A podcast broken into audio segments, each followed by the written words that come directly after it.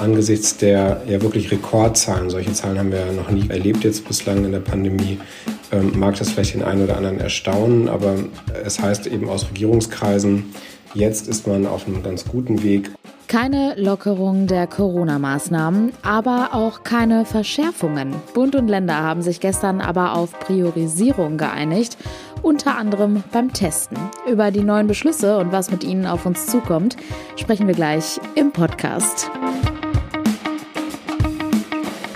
Aufwacher. News aus Bonn und der Region, NRW und dem Rest der Welt. Mit Julia Marchese, schön, dass ihr zuhört. Und wir starten mit den Meldungen aus Bonn und der Region.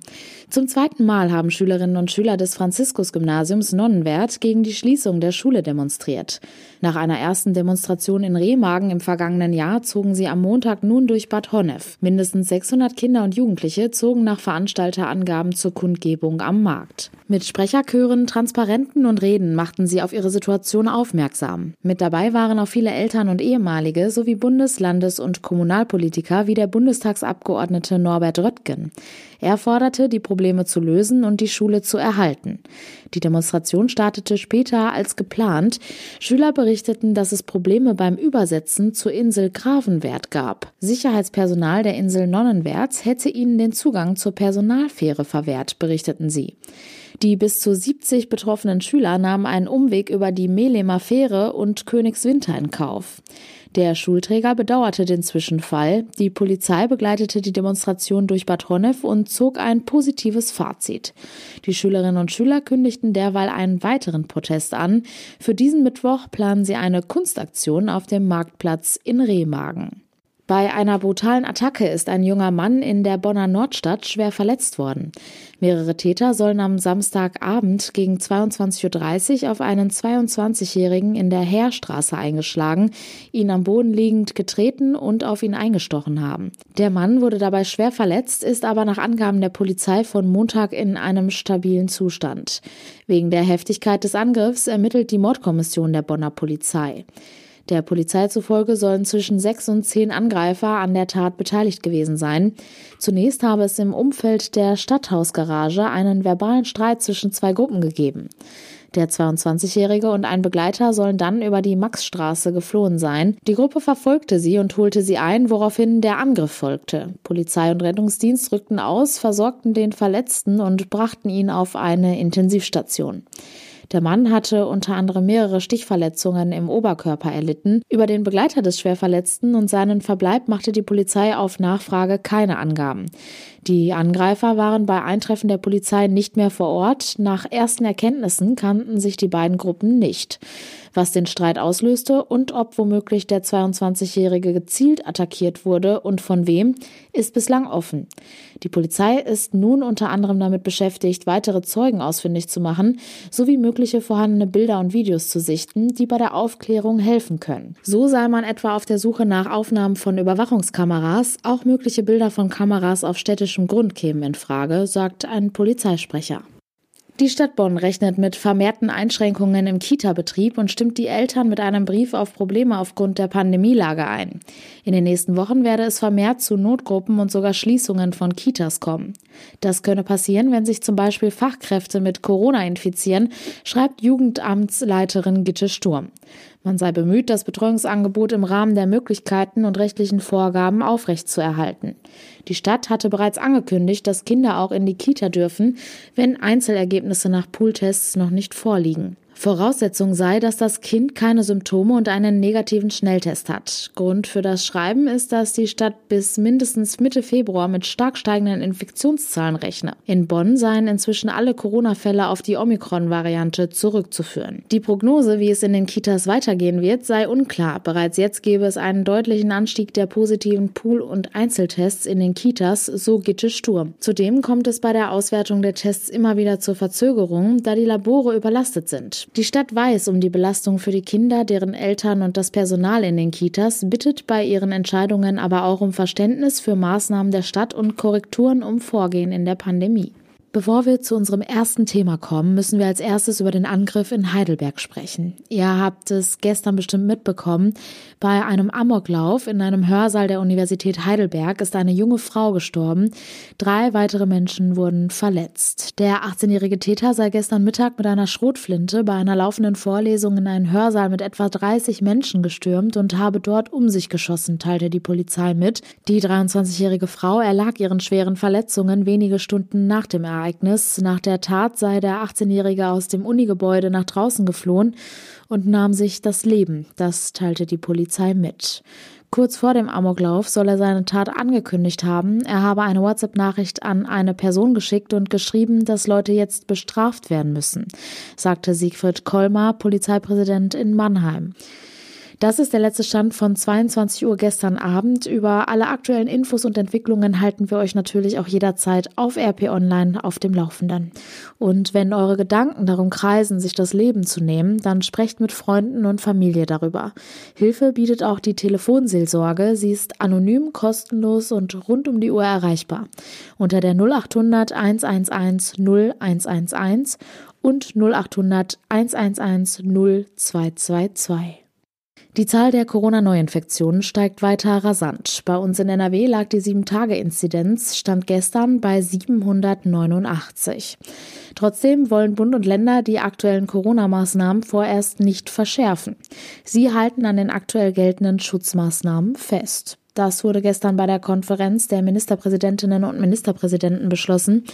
Dafür einigten sie sich aber zum Beispiel auf Priorisierungen bei Tests und der Kontaktnachverfolgung. Über die neuen Beschlüsse und was nun auf uns zukommt, spreche ich jetzt mit Jan Drebes. Er ist stellvertretender Leiter der Parlamentsredaktion in Berlin. Hallo. Ja, hallo.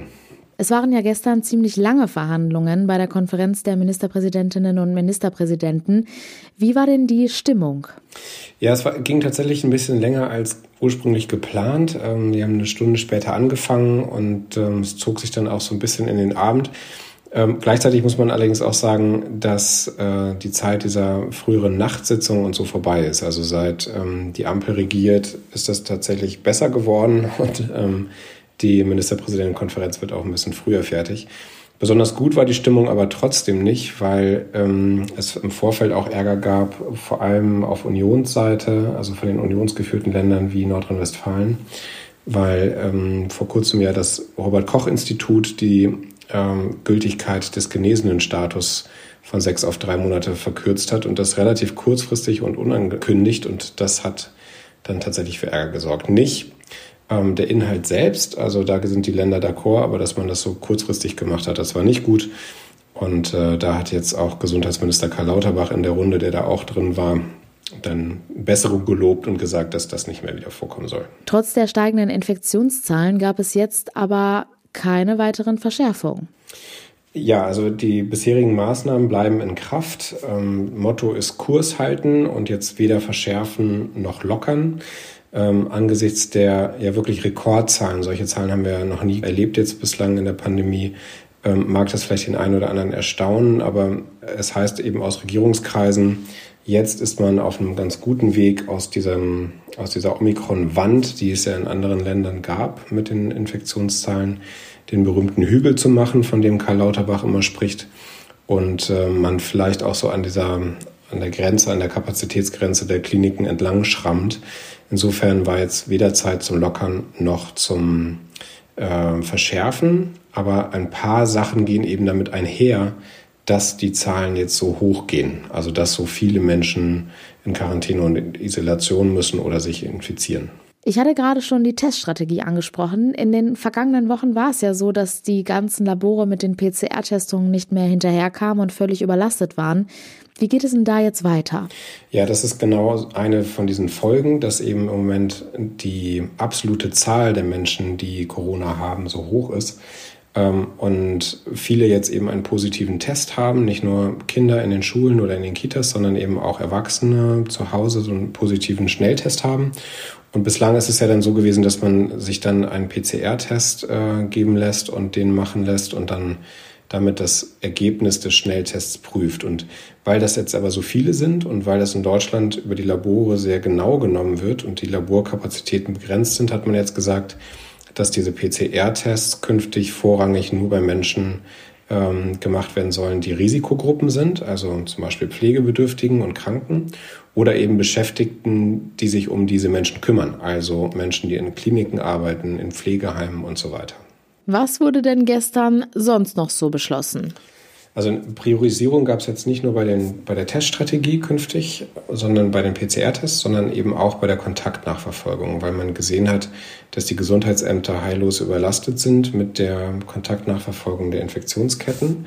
Und auch da soll es jetzt künftig eine ähm, Priorisierung geben.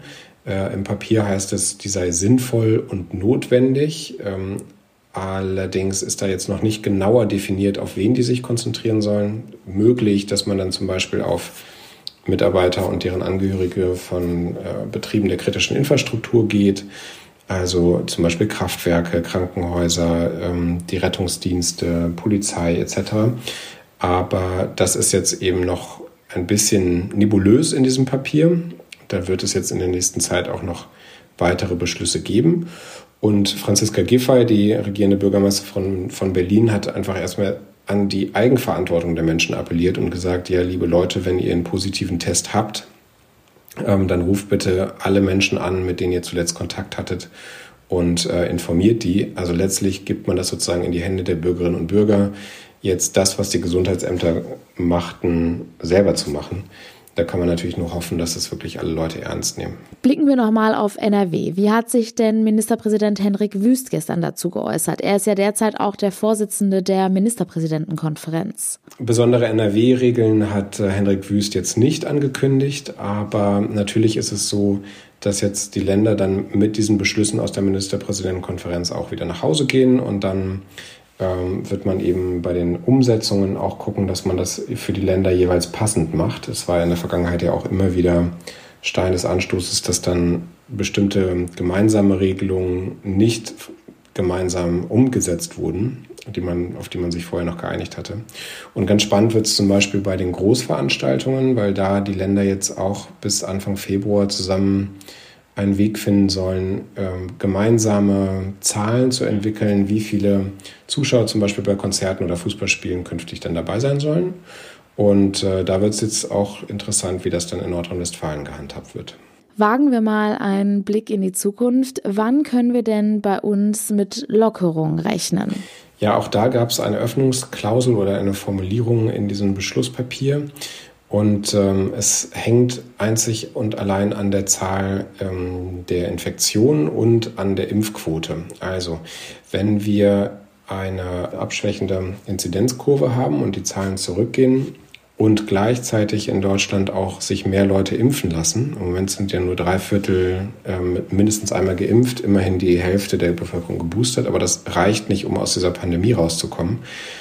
Ähm, dann kann man über Öffnungen reden. Ähm, saisonal bedingt wird ja im Frühling und im Sommer die Zahl dann auch wieder zurückgehen der Infektionen, aber der nächste Herbst kommt und damit bestimmt auch die nächste Welle. Und um dem sozusagen Rechnung zu tragen und dem gut gegenüberzustehen, äh, pochen ja Bund und Länder auf eine möglichst hohe Impfquote und auch auf die Impfpflicht. Auch da herrscht ja Einigkeit. Ob die kommt, wird sich ja jetzt in den nächsten Tagen und Wochen zeigen aber die ist entscheidend dafür, wann und wie umfangreich gelockert werden kann. Jan Drebes, vielen Dank für den Überblick und die Einordnung. Sehr gern. Stellt euch vor, euer Chef könnte euch feuern, weil er mit eurem Partner oder eurer Partnerin nicht einverstanden ist. Klingt krass, Genau das kann aber Menschen passieren, die für die katholische Kirche arbeiten. Denn laut kirchlichem Arbeitsrecht sind sexuelle Orientierung und die geschlechtliche Identität immer noch Kündigungsgründe. 125 Menschen, die für die katholische Kirche arbeiten, haben sich jetzt als queer geoutet. Heißt, sie leben oder wollen nicht in heterosexuellen Beziehungen leben oder identifizieren sich nicht mit dem Geschlecht, das ihnen bei der Geburt zugeordnet wurde. Hashtag Out in Church. Für eine Kirche ohne Angst heißt die Initiative, die sich so gegen Diskriminierung wehrt. Lothar Schröder leitet nicht nur die Kulturredaktion der Rheinischen Post, sondern ist auch unser Kirchenexperte und mit ihm sprechen wir jetzt. Hallo Lothar. Hallo, grüß dich. Die Initiative fordert jetzt also, dass das kirchliche Arbeitsrecht geändert wird, aber nicht nur. Die Forderungen haben sie in einem sogenannten Manifest niedergeschrieben. Kannst du uns einmal die Anliegen umreißen? Das Manifest ist natürlich, wie viele Manifeste, sehr umfangreich. Ich sag mal ein paar zentralen Punkte. Es geht darum, dass äh, queere Menschen offen ihre Beziehungen leben können. Es gibt einen ARD-Film dazu, wo die ihre Lebensgeschichte erzählen von zwei älteren Frauen, die mich besonders bewegt hat, die mit Absicht ihre Arbeitsplätze 100 Kilometer auseinander gehabt haben, damit sie auf keinen Fall irgendwie zusammengesehen wurden. Beide standen in in kirchlichen Diensten. Das ist das eine. Also sie wollen offen ihre Partnerschaft leben. Dann großer Punkt Arbeitsrechtänderung. Man muss dazu sagen, das ist kein kleiner Punkt, das hört sich so wenig an, aber Deutschland hat eine relativ freundliche Verfassung gegenüber Kirchen. Das heißt, den Kirchen wird das Recht eingeräumt, wie es heißt, die inneren Angelegenheiten selbst zu ordnen und zu verwalten. Und zu diesem Arbeitsrecht gehört halt äh, diese Loyalität äh, dass man nach kirchlicher Lehre leben muss. Und da ist immer noch äh, Homosexualität eine äh, Sünde. In manchen ähm, Texten ist auch von einer Kultur des Todes die Rede. Es entspricht zumindest nicht dem Schöpfungsauftrag, wie die katholische Kirche sagt. Also dieses Arbeitsrecht zu ändern, das geht auch an die Verfassung. Und natürlich seit dem vergangenen Jahr spielt die Segnung von homosexuellen Paaren eine ganz große Rolle. Dabei muss man ja auch bedenken, die Leute, die das fordern, stehen noch eng mit der katholischen Kirche in Verbindung und denen ist es wert, für ihre Partnerschaft den Segen zu bekommen. Also das ist natürlich auch ein Potenzial, das die Kirche auch mal bedenken sollte, um welche Menschen es sich da handelt, die noch eine so enge Bindung zur Kirche haben. Du hast gerade das eine Paar erwähnt. Jeder dieser 125 Menschen hat ja eine Geschichte zu erzählen. Unter ihnen sind natürlich auch Menschen aus NRW. Kannst du uns vielleicht Einblick in eine weitere Geschichte geben? Ja, es gibt sehr unterschiedliche Geschichten. Es gibt dann einen, einen Pfarrer, der zölibatär lebt, muss man sagen. Er lebt zölibatär, aber ist äh, homosexuell und ist 20 Jahre Priester gewesen und ähm, ist immer noch Priester und hat sich dann irgendwann mal durchgerungen, vor der Gemeinde nach einem Gottesdienst zu sagen, dass er homosexuell ist. Und er berichtet davon immer noch unter Tränen. Er guckt lange in die Kamera und berichtet unter Tränen und weiß nicht, was ihn erwartet. Und was geschieht? Die ganze Kirchengemeinde steht auf und applaudiert und eine Frau kommt nach vorne und nimmt ihn in die Arme. Das sind äh, Szenen, wenn man sieht, sieht man zum einen, wie lange diese Menschen gelitten haben, wie groß die Überwindung war und auf wie viel Akzeptanz es dann bei den Gläubigen größtenteils äh, stieß. Solche Fälle gibt es auch und die bewegen einen, muss man sagen, selbst nur beim Zuschauen und die geben einem natürlich auch Hoffnung und Mut. Die Initiative appelliert an die Bischöfe, dass sie öffentlich ihre Unterstützung für das Manifest erklären sollen. Du hast etwa mit dem Aachener Bischof Helmut Dieser gesprochen. Was hat er dir gesagt? Ja, er ist in dieser Entwicklung äh, sehr vorne dabei und ist auch engagiert bei dem sogenannten synodalen Weg. Und er arbeitet da im sogenannten Forum mit, das äh, Forum 4 beschäftigt sich mit, das ist ein bisschen theologisch ausgedrückt, lebe in gelingenden Beziehungen, Liebe leben in Sexualität und Partnerschaft. Und da wird eben eine lehramtliche Präzisierung an den Vatikan gestellt, dass jede Geschlechtlichkeit von Gott geschaffen wurde und ein Geschenk Gottes ist und jeder Mensch in seiner Würde unantastbar ist. Und da arbeitet er sehr mit und er äh, unterstreicht sehr dieses Papier. Er räumt natürlich ein, diese Papiere werden dem Vatikan vorgelegt. Gleichzeitig betont er, dass auch die deutschen Bischöfe lehramtliche Kompetenz haben. Da zeigt sich doch ein gewisser Geist, sage ich mal, des Widerstandes. Sollte auch von Rom ein, äh, eine negative Antwort kommen, glaube ich nicht, dass manche Bischöfe, die heute schon Paare segnen, dahinter wieder werden zurücktreten. Kann man die Reaktion denn tatsächlich unter einer positiven Überschrift zusammenfassen? Ich kann es mir gar nicht vorstellen, dass jeder von der Initiative jetzt begeistert ist. Es ist ja nicht ohne Grund so ein Novum aktuell. Das stimmt. Es wird viel Kritik, es wird viel Debatten geben, aber dass diese Debatte auf einer so breiten Basis gestellt wurde, ist, muss man wirklich sagen, ist ermutigend und dass Leute offen ihr Gesicht zeigen, offen ihre Stimme erheben und nicht mehr bereit sind, diese Angst hinzunehmen. Das ist ein Zeichen von einer Emanzipation, die es, sage ich mal so, in der katholischen Kirche so nicht üblich ist. Und dann noch zumindest von einigen Bischöfen, und ich glaube, es sind nicht allzu wenige, Unterstützung finden. Das ist bei all den Problemen und Schwierigkeiten, die die katholische Kirche derzeit hat, insgesamt ein guter Tag. In der katholischen Kirche rumort es gewaltig. Jetzt haben sich 125 Mitarbeiter und Mitarbeiterinnen öffentlich als queer geoutet.